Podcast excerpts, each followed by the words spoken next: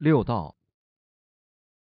如果你在生活中是一个愤怒好斗的人，并且你的行为出于嗔心，那么你在来生将会继续是一个易怒的人。一个怒气冲冲的人是难以取悦的，所以你多半不会喜欢自己居住的地方。无论你刚洗过的毛巾看起来是多么的洁白，你总会发现污渍。玫瑰园永远只是一片多刺的灌木丛。无论你的沙发多么柔软，你永远坐得不舒服。无论天气多么晴朗，你总是觉得太热或者太冷。事实上，无论你身在何处，都永远不得安宁，总有一些要抱怨的事情。你还非常可能被火烧伤，或者在街上被抢劫，或者被刺伤。这些都是佛教徒所说的。地狱道，动机唯有吝啬和贪婪的贪心守财奴，会将他们锱铢必较的习气带入下一世。守财奴不仅对别人吝啬，对自己也是。你可能拥有很多东西，三辆汽车、两幢房子，装满厨房器具的橱柜、珠宝等等，但是你自己从来不使用它们，更不会考虑与那些一无所有的人分享。如果你终于一掷千金的买了一件昂贵的夹克，很可能你到死还都没有机会拿掉价格标签，因为你太过吝啬，所以不会去好的餐馆吃饭。请人吃晚餐，则更是完全不会去想的事情。无论你拥有多少，永远都不够。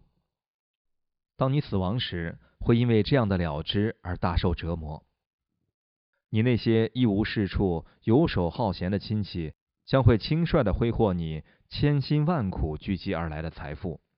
佛教徒就是这样描述那些住在恶鬼道的众生。有些人根本不了解自己周遭发生的事情，他们甚至可能刻意决定不去察觉别人的苦。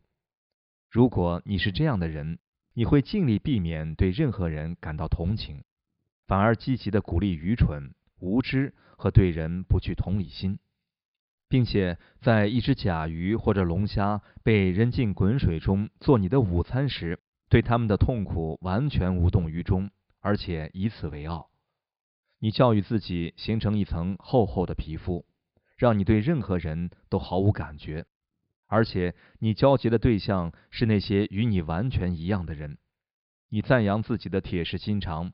教导自己的孩子和朋友像你一样冷酷无情，即使你拥有百万家财，也无法让你像一个衣衫褴褛的流浪汉扔一分钱。这个流浪儿没有受教育的希望，甚至没有看过玩具，更不用说玩玩具了。这种人投生时将成为一个权势更大者的美味零嘴。你将不再拥有房屋，甚至连邮政地址都没有。更不用说银行账户了。如果你前世是一个猎人，来生将会成为被捕猎的对象。每当你足够幸运的找到一捧食物时，为了想要保护这些食物，你将会变得偏执猜疑，生活在害怕它被夺走的恐惧之中。佛教徒称这一道为畜生道。如果你这辈子嫉妒心重，并且依此行事，那么，你下辈子也会嫉妒心重，你将投生在这样的世界中。别人总是拥有你的所欲事物，外貌、手提包、鞋子、财产、伴侣。即使你应有尽有，你也会忧虑别人拥有的比你更多，或者他们所拥有的一切都品质更好。嫉妒以及习惯性的过滤思维会加剧你的偏执。让你永远无法放松。你的嫉妒、厌恶心永远会在那些光荣、成功、出名、受人尊敬的人身上挑毛病。你不断的自欺欺人，让自己相信你那些出于嫉妒的批评其实是毫无任何情感纠葛的客观分析。实际上，这种批判性思考使你无法为别人的快乐感到欢喜，或者是分享其快乐。相反的，你满脑子想的只是如何消灭那个你嫉妒人的威风。佛教徒称此为阿修罗道。如果你非常傲慢，而且你的生活一直是以傲慢为出发点。如果你非常骄慢，而且你的生活一直是以骄慢为出发点，那么你下辈子也会充满我慢。骄慢的人总是确信自己处于道德的制高点，在他投生的世界中，人人都患有同样的典型综合症。自卑情节与自负情节混合在一起，这是一个非常偏执猜忌的世界。每个人都心胸狭窄，不顾大局，孤立、狭隘、小市民，只顾自己，气度有限，自我设限，保守、守旧，短视尽力，气量狭小，思路狭隘，目光短浅，内向、小心眼儿，却不宽容。如果你投生在这一道，没有人喜欢你，你与这个地方格格不入。然而，你会对自己成为自由社会的一员感到自豪。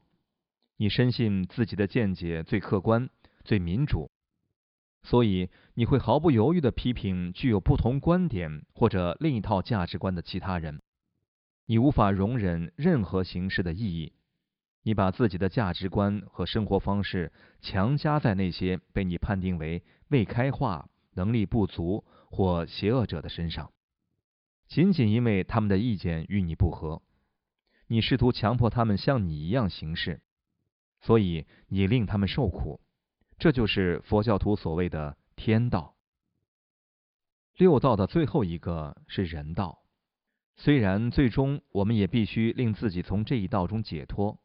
但是，如果你尚未准备好证悟，那么人道是暂时投生的最佳处所。如果你此生的行为是出于贪爱，那么来世你也会容易受到欲念的支配，总是忙忙碌碌的，总是在做些什么。